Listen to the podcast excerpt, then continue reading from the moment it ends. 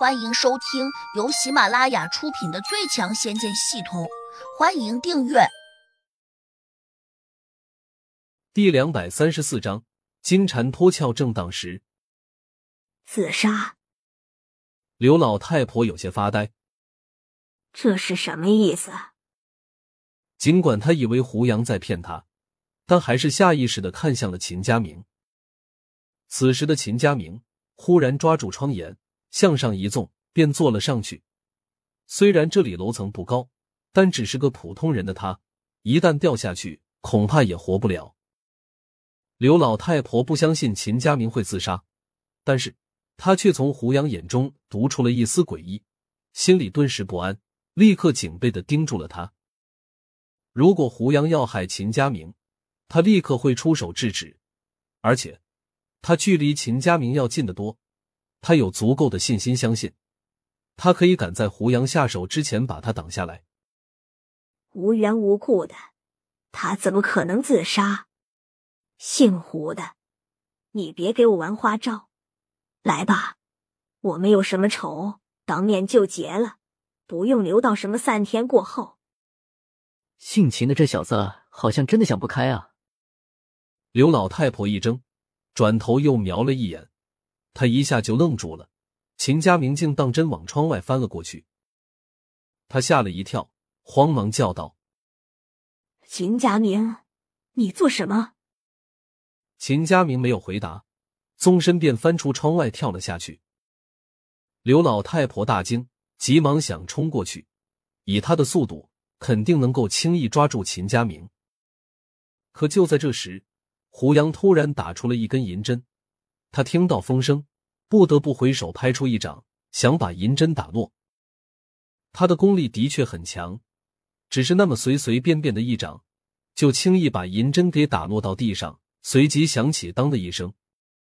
但是他这个动作却还是让他有所分神，且延缓了他对秦家明的施救，以至于秦家明已经越过窗户掉下去了。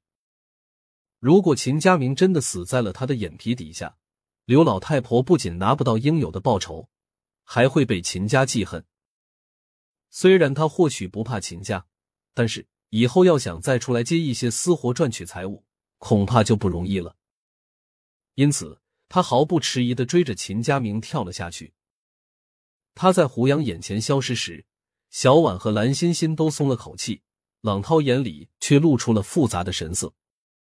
胡杨瞪了他一眼，命令道。你也给我跳下去！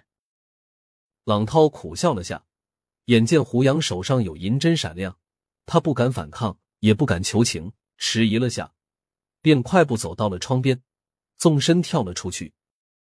就在他跳下去的一刹那，胡杨转身掠到小婉和蓝欣欣的身前，伸出双手，分别揽住他们的腰，抱了起来。小婉半点也没有挣扎，相反。他还很受用的靠到了胡杨的肩头上，蓝欣欣一脸羞红，象征性的挣扎了下，凄凄哀哀的说：“哎，这样不好吧？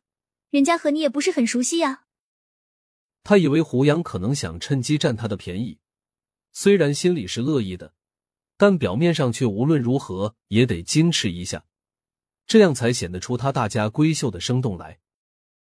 哪知胡杨压根没给他解释。也没有松手，而是搂紧了他们，飞身就从大厅另一边的窗户掠了出去。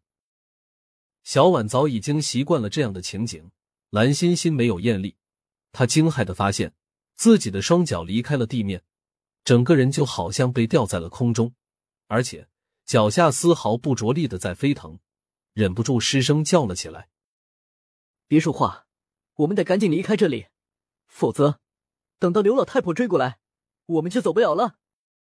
胡杨赶紧又叮嘱道：“如果害怕，就把眼睛闭上。”蓝欣欣紧张又兴奋的闭上了眼睛，她借此机会，幸福的靠在了胡杨的胸前，心里还在美美的想：“胡杨哥真帅，看来他对我还是有意思的，我愿意做他的女朋友，也可以嫁给他。只是我现在还小，还没有到结婚的年龄啊。”少女总是爱做梦的，只是这么一会儿功夫，她就想了许多，谁知道又过了会儿，她突然发现自己的脚落在了地上，好像是一个汽车急刹车的声音。怎么回事？他忍不住睁开了眼睛，这才看见胡杨搂着他和小婉站在了一辆小车的前面。原来胡杨带着他们落在了街面上，一辆疾驰过来的小车冲过来时，由于速度很快。差点没有刹住。小车司机是个二十多岁的青年，他显然是气坏了，探头出来，冲着胡杨就吼叫道：“你们是不是活得不耐烦了？就算想死，也不要害人吧！”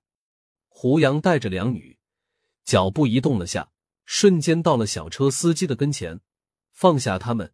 胡杨伸手拉开了车门，一把揪住青年，将他拖了下来，扔在了地上。青年吃惊不小，转而愤怒起来，大叫道：“我去大街上公然抢劫，我要报警！”